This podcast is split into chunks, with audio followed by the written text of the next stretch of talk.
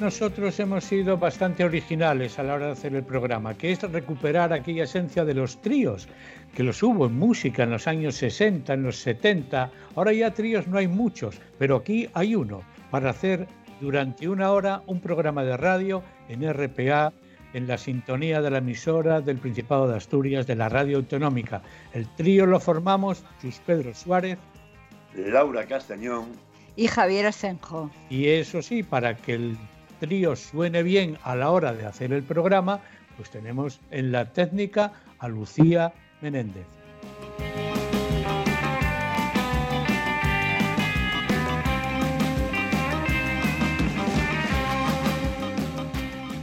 De niños, ¿por qué íbamos al circo? ¿Íbamos por ver los payasos o por ver las fieras? Que de aquella había de todo. Bueno, también los trapecistas. Yo recuerdo todavía a Pinito del Oro y lo que suponía mirar para arriba y ver a aquella mujer allí en el trapecio que se jugaba la vida. Pero me gustaban mucho los payasos, aunque no exactamente me gustaba el clown, el de la mascarilla blanca, ese que hemos vuelto a recuperar ahí con The Joker. Ese, bueno, me daba, claro, en la infancia todo te asusta, en principio, pero de clowns es capaz de escribir Laura Castañón.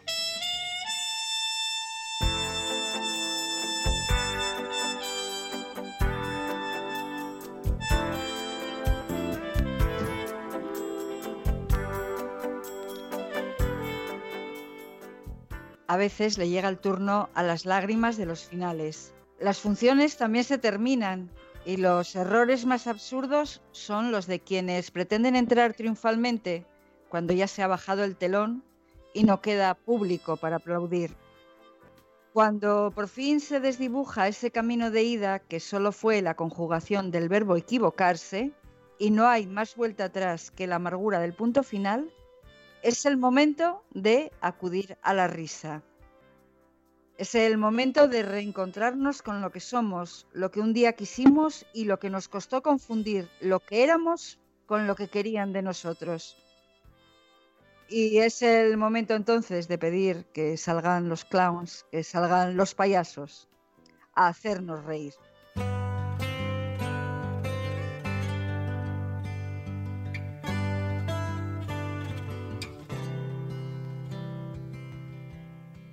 Triste final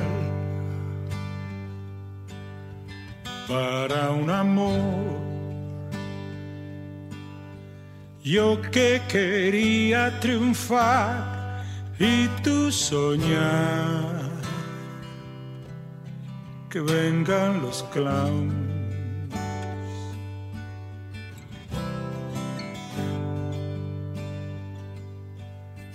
nos separó solo un. Querías darme un hogar y yo actuar. Que salgan los clowns, que nos hagan reír cuando paré de tanto fingir, supe que solo a tu lado sería feliz. Bellas palabras de amor ensayé para ti y te busqué no estabas aquí.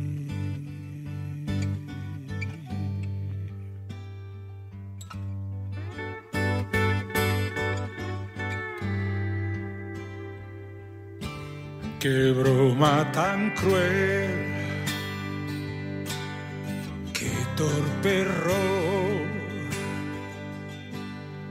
Quise cambiar de papel y tú de actor. Que salgan los clowns. No quiero llorar turno llegó.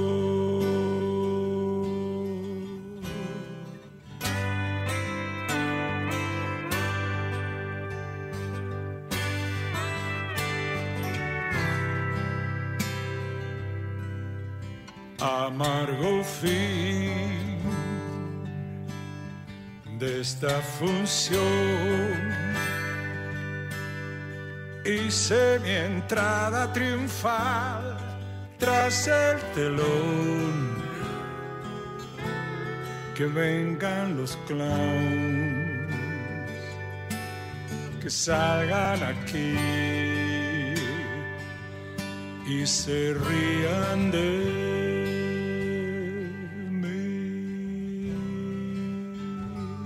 Hace bien Miguel Ríos en no retirarse. Hizo mal en decir que lo iba a hacer.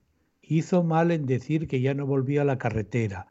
Hace muy bien en volver a la carretera, a las giras en cuanto pueda, sobre todo llevando canciones debajo del brazo como esta versión de que salgan los clowns. Fijaros que es difícil llamar la atención con una canción que ya cantaron estas canciones de Broadway que ya tienen muchas versiones, pero que cantaron, por ejemplo, Barbara Streisand o el mismo Sinatra.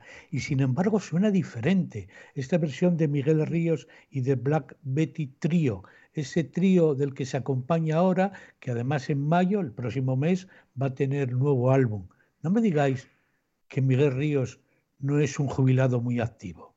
Lo es. Tiene algo de torero. Yo creo que tiene algo del torero. Los toreros estos que se retiran, que se retiran, que se cortan la coleta. Él ya se ha retirado unas cuantas veces. ¿eh? Ya ha dicho varias veces que lo dejaba, ha vuelto. Creo que, el, gusanillo, que, es más que un gusanillo, yo creo que es la pasión de los escenarios y la pasión de las canciones y de la música, le puede y, hace, y hace muy bien. Hace muy bien porque no, no decepciona nunca ninguna de sus, eh, de sus vueltas, digamos, ¿no?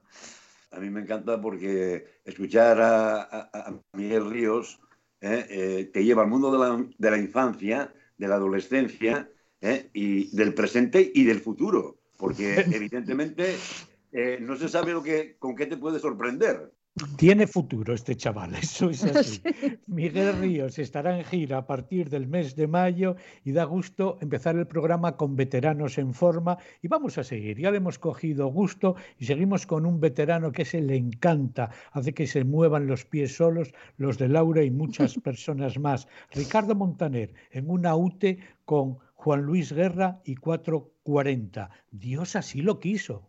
¿Cómo decirte mujer? Que nuestro libro, antes de tú y yo nacer, ya estaba escrito. Ay, ¿cómo explicarte, mujer, lo inexplicable? Porque las cosas de Dios no las entiende nadie. Aún no te imaginaba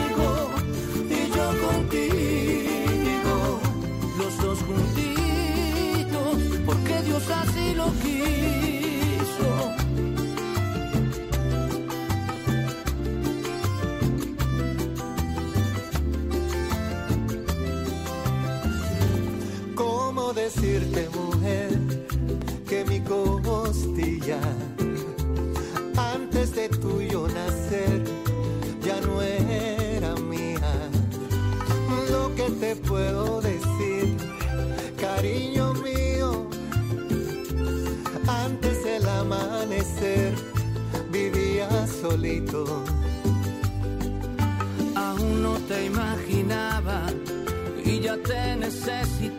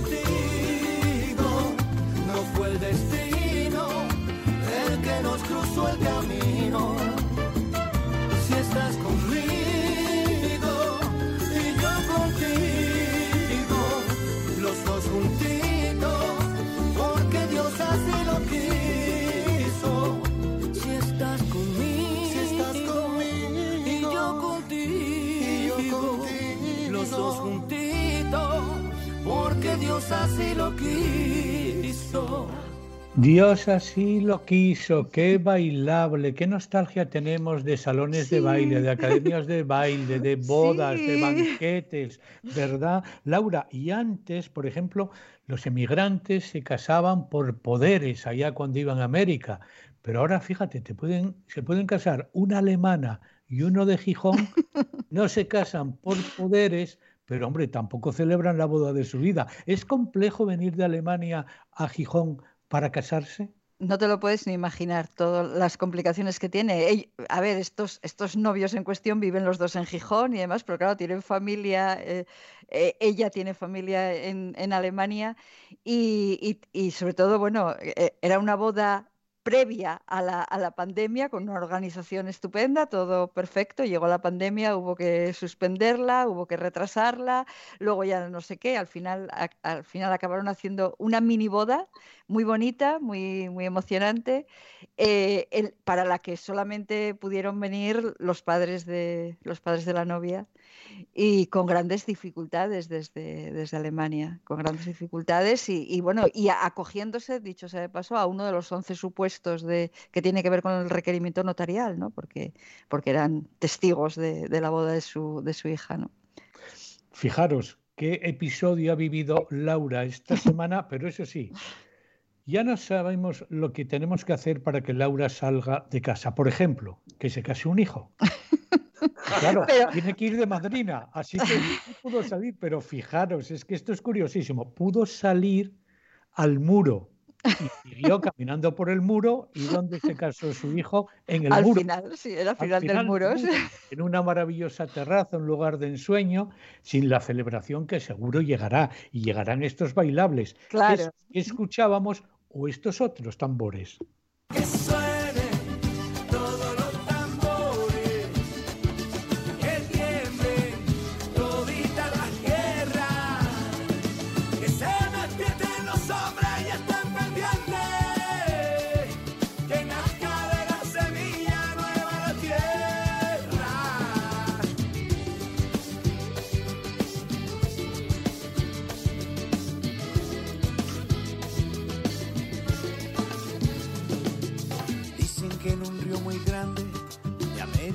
Sus albores el indio danzaba libre y tocaba sus tambores. Y en las piedras del camino se encontraron mano a mano el indio y el africano, abrazaron sus destinos. Y se pasearon de matanzas a La Habana y en la noche vallana se fueron de carnaval. Y ese merengue que es de la dominicana y la cumbia colombiana que no dejen de tocar.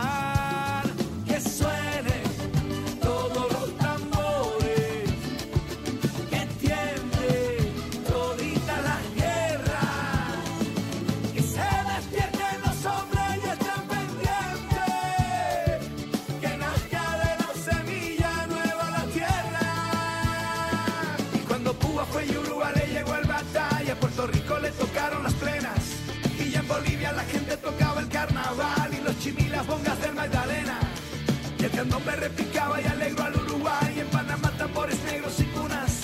Y en el Chocó son los cununos, chucula de mar. Y en Centroamérica culturas garifunas.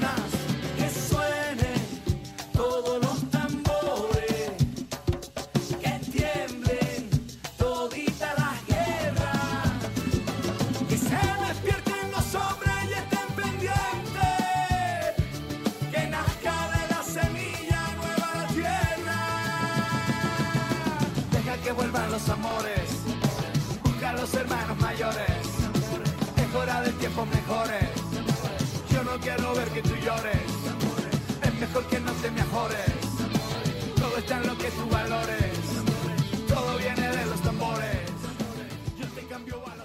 bautizos, banquetes, comuniones, ojalá todo eso se pueda celebrar. Y si no, de momento vayamos ensayando en casa los pasos de baile que no son fáciles, sobre todo el sector masculino, Chusto y yo, deberíamos ensayar para tener los pies ligeros por si nos llega una cita con alguna celebración.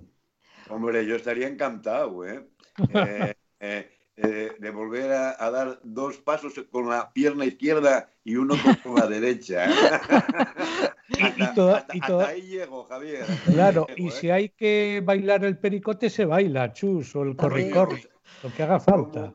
¿Cómo, no? Por, lo menos saltamos, Javier. ¿eh?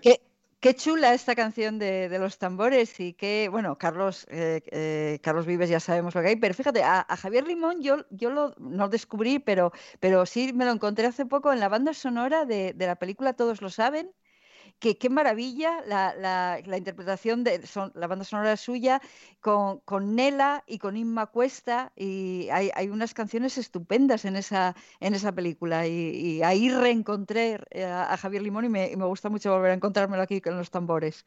Estamos hojeando un libro, lo ojea Chus Pedro, lo ojeo yo, a Laura ya le llegará también seguro, un libro disco que tiene parte de vivencias también que nos resultan muy cercanas a Chus en primera persona y a mí como contador de esas historias. Hablamos del libro Berto Turulla, una mirada moderna a la música popular de Asturias. El director y supervisor de ese libro CD y DVD, de ese trabajo, es el doctor en musicología Eduardo Salhueña. Es inevitable volver en estas fechas la vista atrás para encontrarnos con Berto Turulla en un Yagar en Caldones, con Carlos Rubiera, en la grabación del que fue el primer disco de Carlos Rubiera, y esta la primera canción.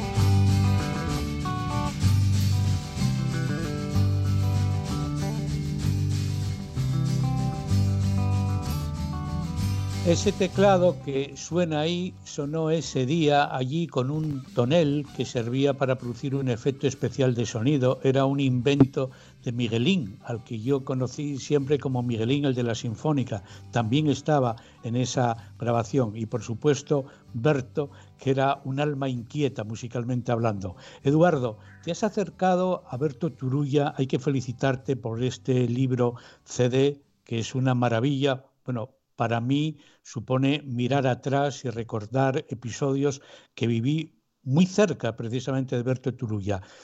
Tú te acercaste a él, empezaste con aquella palombina y ¿qué, para un musicólogo, ¿qué representa ir buscando ahí en el alma de un músico que, que ha quedado como un personaje mítico en la música asturiana? Bueno, pues eh, este trabajo de Alberto Turulla, primero hay que decir que se enmarca dentro de una colección llamada Colección René de Cupó, que editamos desde el Taller de Músicos de la Fundación Municipal de Cultura y que lo que pretende precisamente es eh, rescatar esas figuras de, vinculadas al patrimonio musical eh, asturiano y muy especialmente a Gijonés y como en el caso pues de Berto Turulla, digamos que es una figura que en el acervo popular pues sobre todo está muy asociada a lo que fue su fatídico muerte, ¿no? A su a su trágica muerte que, que bueno, que desembocó en una serie de homenajes y un concierto en el Molinón. Él falleció electrocutado sobre los escenarios, pero que realmente echando la vista atrás eh, en su breve eh, trayectoria, porque estamos hablando de apenas unos siete años de, trayectoria artística, pues estuvo implicado en una serie de movimientos y de iniciativas que, bueno, pues trascendieron muy poco, trascendieron muy poco porque en aquellos momentos que estamos hablando, en la segunda mitad de los años 70 y primeros 80, pues no había mm, estudio de grabación, no estaban haciendo el estudio de grabación, los sellos discográficos, la fonográfica asturiana, y la verdad que hay muy poca constancia, con lo cual el poder haber rescatado mm, trabajos como, como este single de Carlos Rubiera u otros proyectos, pues la verdad que es una satisfacción muy importante. ¿Y, de dónde te viene a ti la fascinación? Digo en lo personal, ¿no? Por un personaje como Berto Turulla, porque vamos, si a mí los datos no me fallan, que creo que no, el fallecimiento de, Berto Turulla se produjo, yo creo que no habías nacido tú o por ahí andabas, ¿no? ¿Hay algo personal en, esa búsqueda del personaje? Bueno, pues a ver, mm, realmente yo como musicólogo abrazo muchos tipos de intereses desde el punto de vista, digamos, académico, pero no puedo negar que, lógicamente, pues tanto ese papel como teclista, porque yo mm, también tengo un perfil eh, de pianista, teclista y sobre todo muy interesado en los sintetizadores, que fue eh, era uno de los mayores intereses que, que tenía Berto, y sobre todo también por ser una figura que estaba detrás de los de los cantantes, ¿no? Esa eterna eh, figura del músico arreglista, del acompañante, que muchas veces pues no mm, figura en los créditos, digamos, en una primera línea, pero que sin embargo pues es responsable de las armonías, de las texturas, etcétera, etcétera. Yo tiendo mucho a fijarme en los discos, pues en quién se dedica un poco a hacer ese tipo de arreglos y en este caso pues bueno, me resultó muy fascinante conocer una figura que era de Gijón y que bueno, pues tenía un poco ese, esa labor. ¿Y qué has ido descubriendo en, que ignoraras acerca de, Berto Turulla en ese trabajo de investigación y de documentación? ¿Ha, habido sorpresas de estas que emocionan a un investigador? Bueno, pues siempre las hay. Eh, quizás uno de los de los detalles que más recuerdo que muy ilusionantes fue cuando tuvimos la ocasión de, descubrir lo que fueron las bobinas originales de la grabación del single, del primer single de Carlos Rubiera del año 76, que realmente pues fue un single que auspició con Ceyubable y que tuvo un recorrido pues muy pequeño porque precisamente no existían todavía esas redes de distribución que cristalizaron años después, ¿no?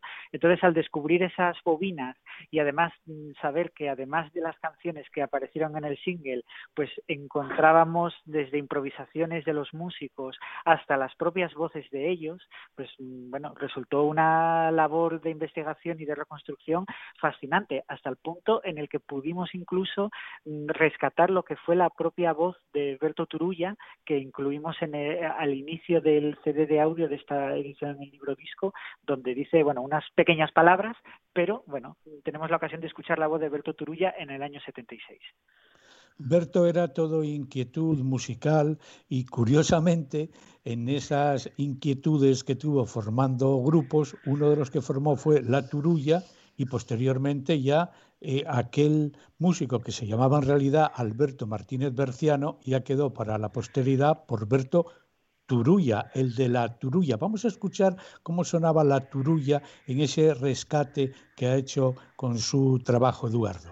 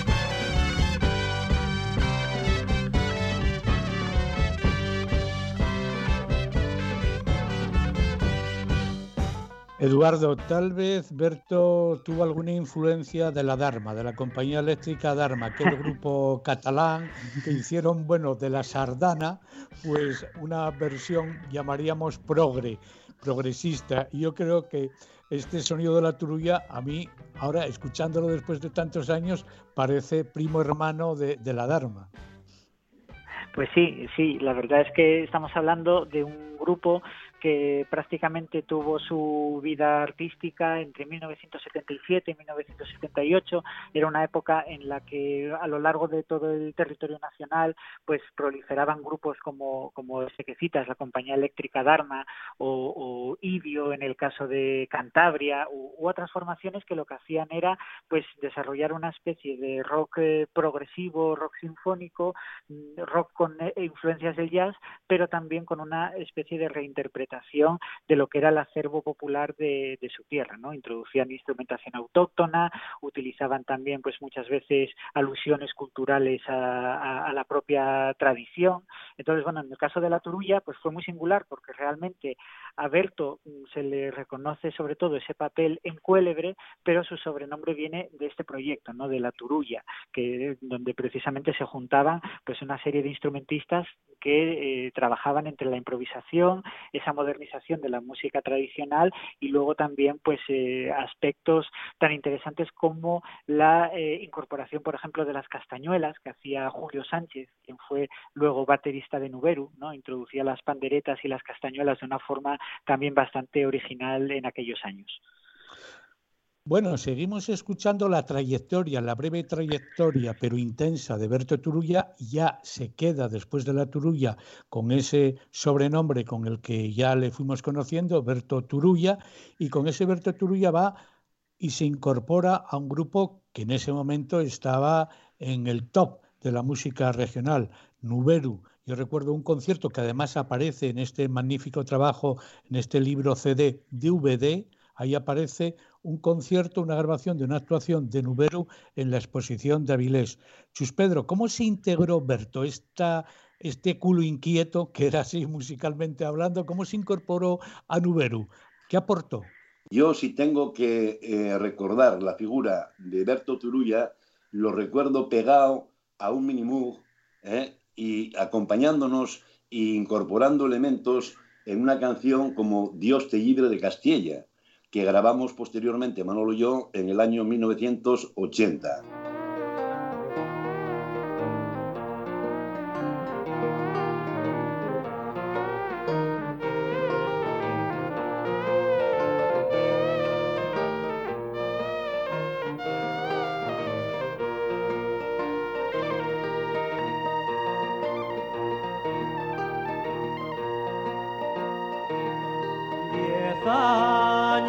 A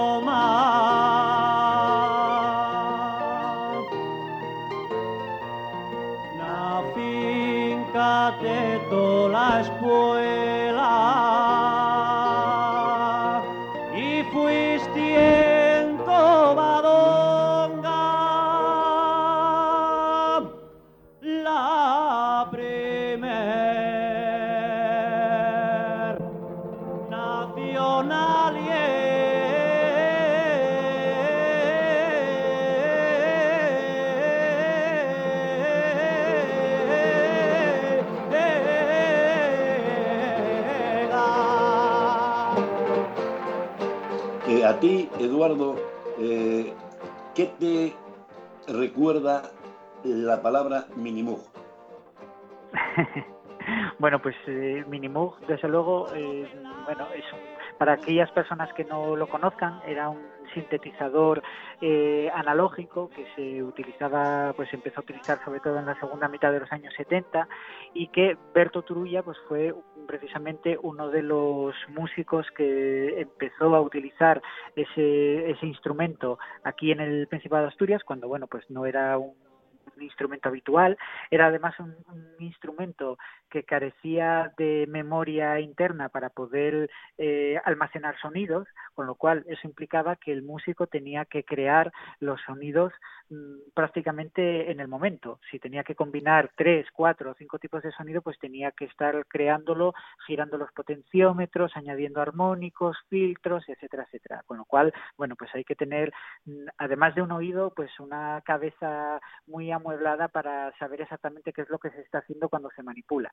En el caso del, del Minimug de, de Berto Trulla, además da la curiosa casualidad de que acabó um, precisamente recayendo en mí, porque, eh, bueno, después del fallecimiento de Berto, estuvo muchos años utilizándolo en el Conservatorio Superior de Música del Principado de Asturias, Miguel Ángel Fernández, eh, que, bueno, fue contrabajista de la Orquesta Sinfónica, fue también técnico de sonido de, de varios de estos proyectos que además salen aquí en el libro, y él lo utilizaba en las clases de acústica para eh, explicar la síntesis de sonido, los diferentes tipos de síntesis, mm, eh, por supuesto todo lo que tenía que ver con los sonidos sintetizados, etcétera, etcétera, y posteriormente mm, eh, él lo vendió y yo fui quien lo quien lo compró, con lo cual después de ese trabajo Ave Fénix de Cuélebre, que fue el último que pudo grabar Berto Turulla, ya después yo volví a darle otra vez vida sobre los escenarios grabando pues con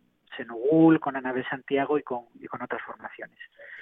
Pues está claro que quedó en buenas manos ese mini mug de, de, Berto Turulla. Eduardo, hay una cuestión en este apasionante libro CD que yo he disfrutado mucho leyendo y escuchando. Para mí fue un descubrimiento, sabía de las inquietudes de Berto Turulla porque en una ocasión estuve con él en el café concierto mientras que preparaba un concierto con Julio Ramos con Esparavanes, y entonces siempre era muy juguetón, improvisaba, ya lo sabéis, tanto Chus como tú, y, pero yo nunca le había escuchado que le diera por lo caribeño, como escuchamos en esta aportación que hizo al grupo Latin Show.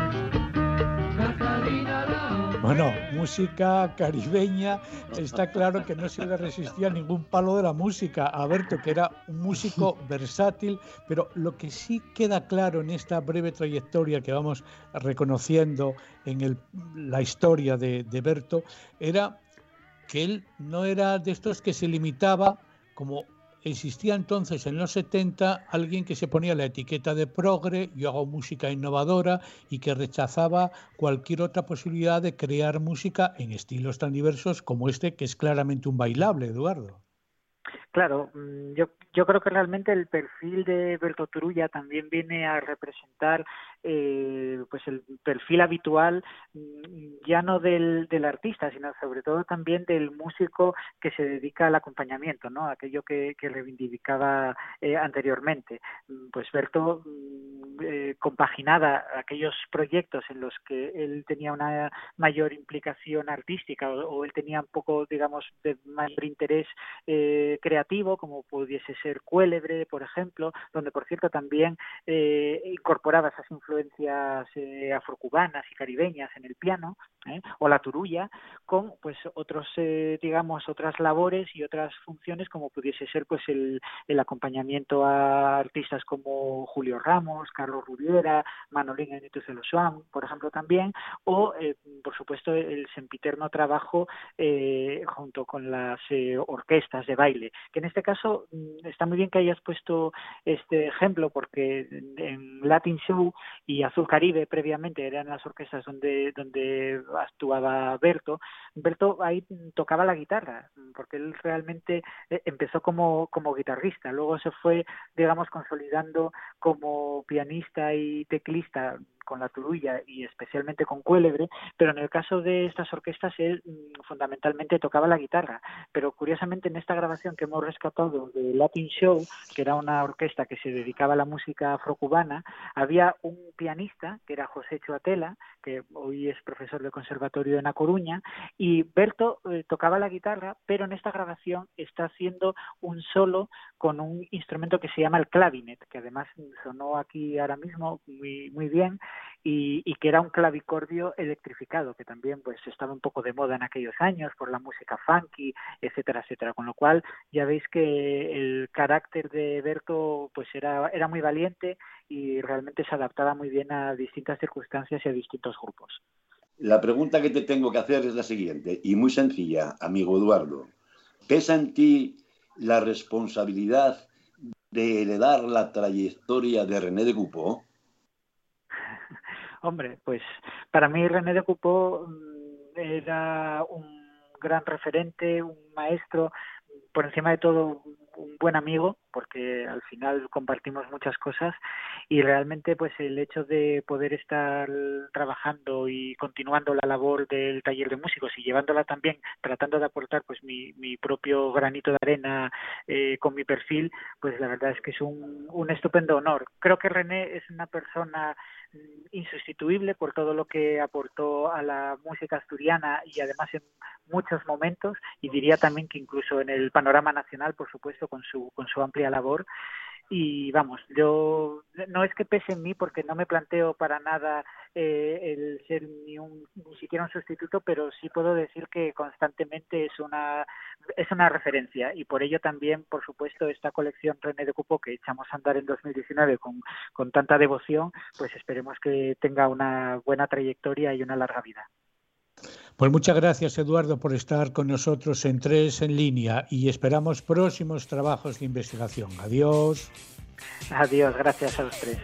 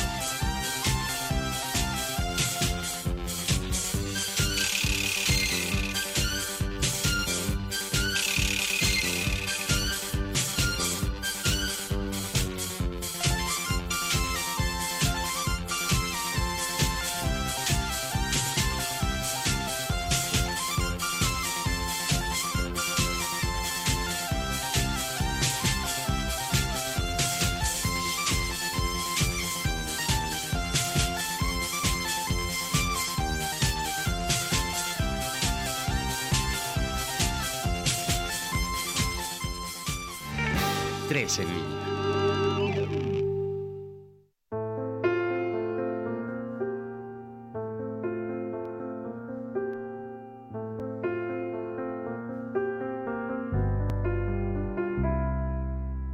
me vienes a buscar, estoy detrás de la cortina, escuchando como el sol antes de alborecer. Vamos a vender y comprar con billetes de mentira. Somos riques en carbón por portarnos ver bien. Somos les dueños de una casa de papel donde escribimos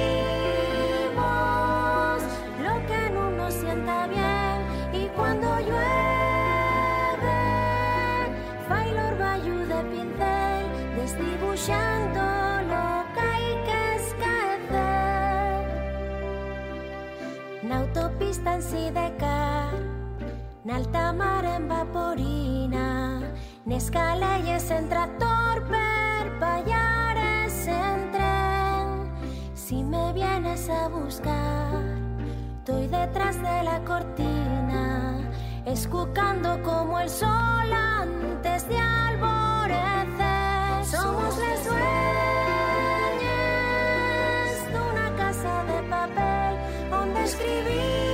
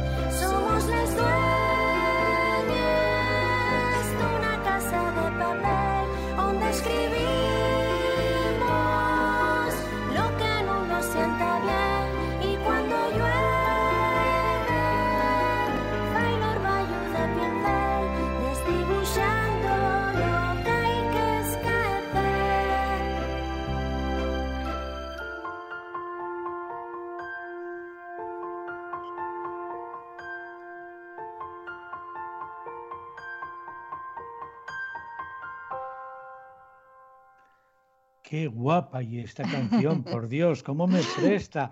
Lorbayu de Pincel y una canción del álbum de Silvia Quesada, el álbum Prefiero ver llover, es del 2019, la compuso Alfredo González. Y creo recordar que Alfredo comentaba entonces que había querido hacer una canción para una sobrina. Esta canción nos vale para los nietos y las nietes, la verdad. Qué guapa y qué, y qué rica y es Silvia Quesada. Es que me encanta cómo canta Silvia Quesada. Sí, Hombre, este yo- disco es... Sí. Yo cada vez que la escucho, que tuve la oportunidad de cantar con ella en alguna ocasión, cuanto más la escucho, más me gusta. ¿Eh? De verdad. Eh, Este disco es una belleza, todo el- todas las canciones de este disco. Además, además Silvia siempre se rodea de gente que le escribe canciones, m- canciones preciosas, letras maravillosas y ella tiene una voz eh, muy bonita, muy bonita, canta, canta muy bonito. Chus, en mayo hay que citarse en este programa, en tres en línea, aquí en RPA, con Silvia Quesada. No lo podemos dejar ya para más tiempo porque siempre decimos lo mismo. Cuando traemos una canción de ella, decimos, tenemos que traerla al programa. Que venga, por favor, invítala. Yo tengo mucho interés compartido por la audiencia en saber algo más de Silvia Quesada. Escuchamos sus canciones, pero también queremos saber algo más de ella. Así que la queremos aquí en el programa en cuanto sea posible. Tres en línea, como digo, en RPA, abre el cajón de la memoria para mirar hacia atrás. Lo hemos hecho también con Berto Turulla, con Alberto, hay que llamarle también, recordarle por su nombre, que lo tenía, por supuesto, Alberto Martínez Berciano, que estuvo con nosotros ahí y con Eduardo recordando ese tiempo de Berto Turulla. Pero el cajón de la memoria lo seguimos manteniendo abierto porque hace 40 años, sin ir más lejos, en el número uno de las listas de popularidad estaba este grupo británico, Corgis.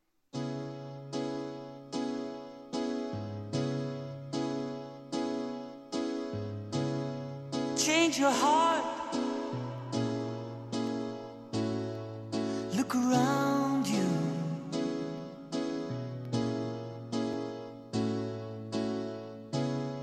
Change your heart.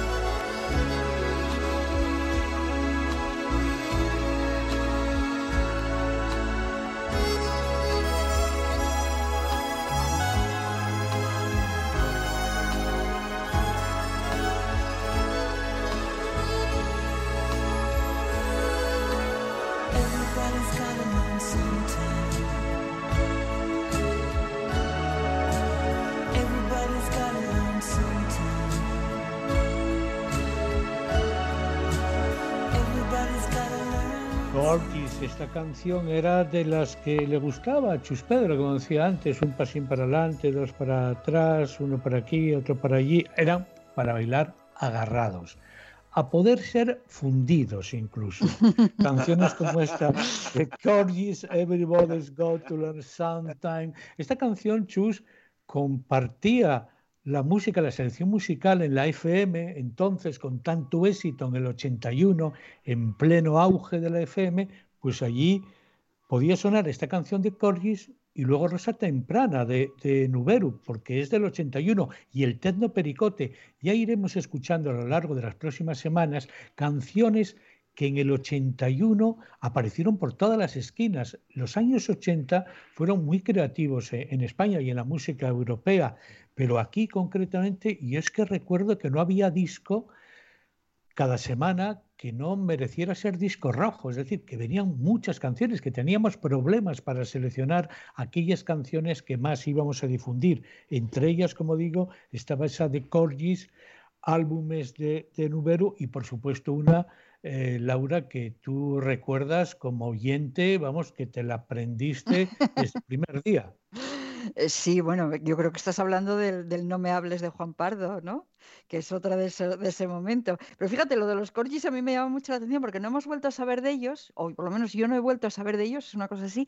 Hicieron una canción con cuatro frases, o sea, cuatro frases. Sus frases eran, eh, bueno, la traducción más o menos sería, cambia tu corazón, mira a tu alrededor, cambia tu corazón, te vas a sorprender o algo así, necesito tu amor como el sol y todo el mundo tiene que aprender algo, es, o, o en algún momento tiene que aprender. Esa era toda la letra de esta canción y nos entusiasmó. La de No me hables tenía más, más, más letra, más propia, más de, más de aquí y sonaba así.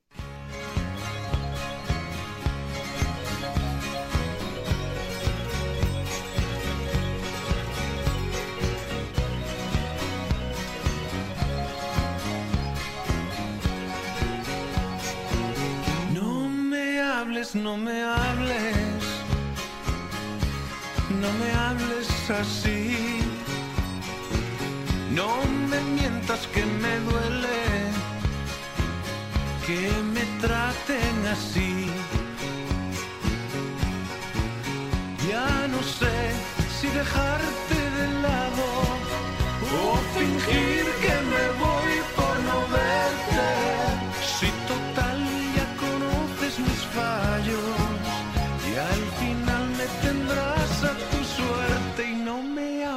no me hables, no me hables así.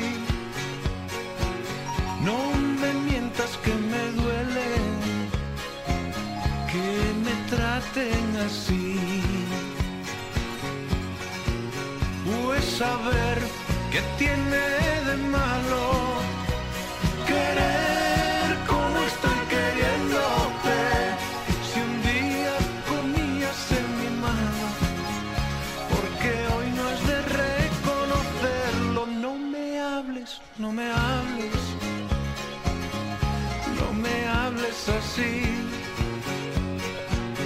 No me mientas que me duele que me intenten mentir. De cada día nuevo no te aprendes el consejo, te molesta pues evitas el que te hablen de mí. Es que el llanto de mi cuerpo no atraviesa tu ventana, la mantienes bien cerrada y solamente para mí. No me hables, no me hables, no. No me hables así. No me mientas que me duele que me traten así. Me hables, no me hables. Esta canción es que sonó todo el verano de 1981 en las romerías, en las verbenas, en todas esas fiestas familiares que hemos mencionado antes. Esta canción tenía algo más de letra que la de Corgi. Sí, sí, sí, sí, está, era, hombre, había cosas ahí, había cosas ahí muy de que se podrían comentar, pero que no voy a hacer, pero, pero es una, pero es de las canciones que sonaron que no sabíamos de memoria y que yo me he descubierto ahora, fíjate, al escucharla ahora, me he, des- he descubierto que recuerdo perfectamente toda la letra, que no me pasa con las canciones recientes, debe ser cosa de la memoria anterógrada o como se llame, que, que, que sí que puedo recordar toda la letra del No me hables. Y yo tendré que acordarme toda la vida de Juan Pardo, porque me dio de comer. Claro, claro, tú vendiste, tú llegaste a vender, te Claro. tocó esta época, Chus. Claro, Javier, yo vendí el, el disco este, que se vendieron miles y miles de, de- de unidades de LPs y, y sobre todo casetes, ¿eh? y, y después también el Bravo Cum eh, por la música que fue posterior a, a- a este, a este disco. ¿eh? Yo contribuí porque este disco me lo compré, el, el- el Juan Mucho Más Juan lo tengo yo en casa. Pues mira, habéis contribuido todos a pagar una comida que tuve con Juan Pardo en esa época en la gruta, en Oviedo. Ahora que ya no existe la gruta, lo menciono. Recuerdo el menú. Es que recuerdo el menú, os lo aseguro. Fue una comida gratísima. Y el menú fue espárragos de primero, de segundo lenguado menier y el postre, por supuesto, el mantecado Peña Santa de la gruta. Ese fue el menú que comí con un Juan Pardo, que es que empezamos a hablar, ya sabéis que los que trabajamos en la radio somos mudos, y empezamos Sí. a hablar. Juan Pardo, es que Juan Pardo es una compañía para compartir mesa gratísima. De verdad, de las veradas, fijaros, comí con él, pero es que luego nos fuimos a tomar una copa a un pub en la calle Hermanos Pidal. Y, bueno, es que estuve con Juan Pardo desde, las, desde la mañana, que habíamos grabado para la radio y para Panorama Regional. Bueno, yo creo que estuve hasta la hora que regresó para, para Ranón. Fue una- y además tengo fotos, fijaros, yo hago pocas fotos de... No me gusta hacer fotos ni con cantantes, ni... Bueno, no me gusta salir en las fotos, pero tengo una foto con, con Juan Pardo, sí, sí, gratísima esa época de número uno, indiscutible, el No me hables, canciones que recordamos que ya tienen 40 años. ¿Qué ha pasado en esta semana, Laura? ¿Qué películas, qué series has visto?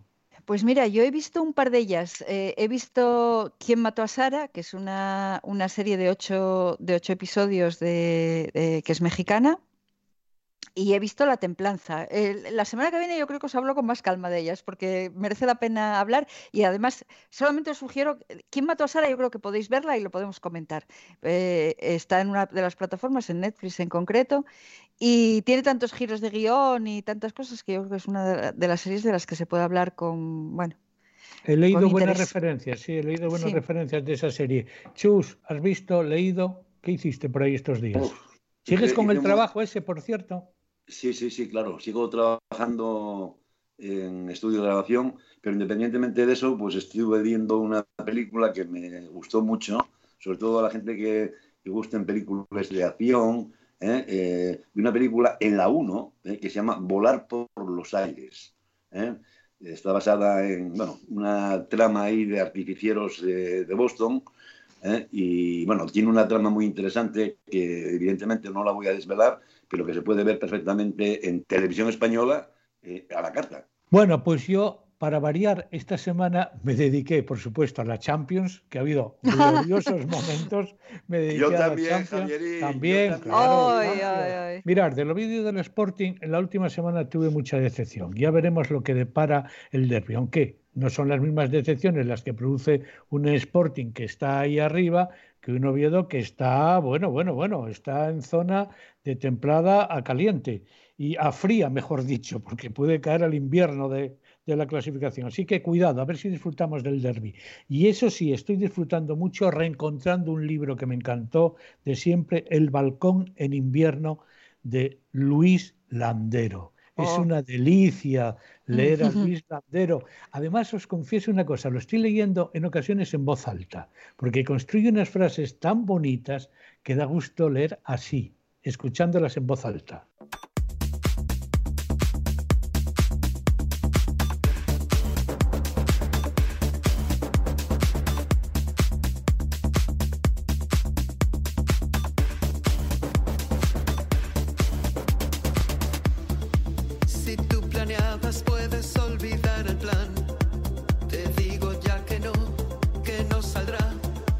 vamos con este momentísimo absoluto de la inigualable Alaska, siempre con ese sonido tan de ella, tan de Fangoria, el momentísimo absoluto. Fíjate qué título, ¿eh? Más estupendo. Volvemos en una semana aquí en RPA, Chus Pedro Suárez. Eh, Laura Castañón. Y Javier Asenjo somos los que decimos eso de bienvenidos a tres en línea. Bueno, pues lo volveremos a repetir en una semana aquí a esta misma hora en RPA. En la producción, Lucía Menéndez.